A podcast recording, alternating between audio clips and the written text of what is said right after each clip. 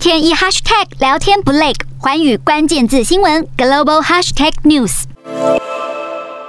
柬埔寨在五号举行地方议员选举，根据六号公布的初步结果，由总理洪森的柬埔寨人民党。赢得了压倒性的胜利，拿下总席次的八成左右。但是反对派烛光党也有收获，拿下了百分之十八的席次。好，反对派的烛光党就指控执政党在选举前进行恐吓和欺骗，造成选举不自由、不公平。但是执政党否认这一项指控，而反对派人士原本希望借由这一次地方选举，能够削弱总理洪森长达三十七年的的。独裁统治，虽然最后还是由洪森所领导的人民党拿下了大多数选票，但是由于人民党在过去掌控了百分之九十五的席次，这一次减少为百分之八十，因此烛光党也认为此次地方选举的结果已经显示柬埔寨成功的恢复了民主。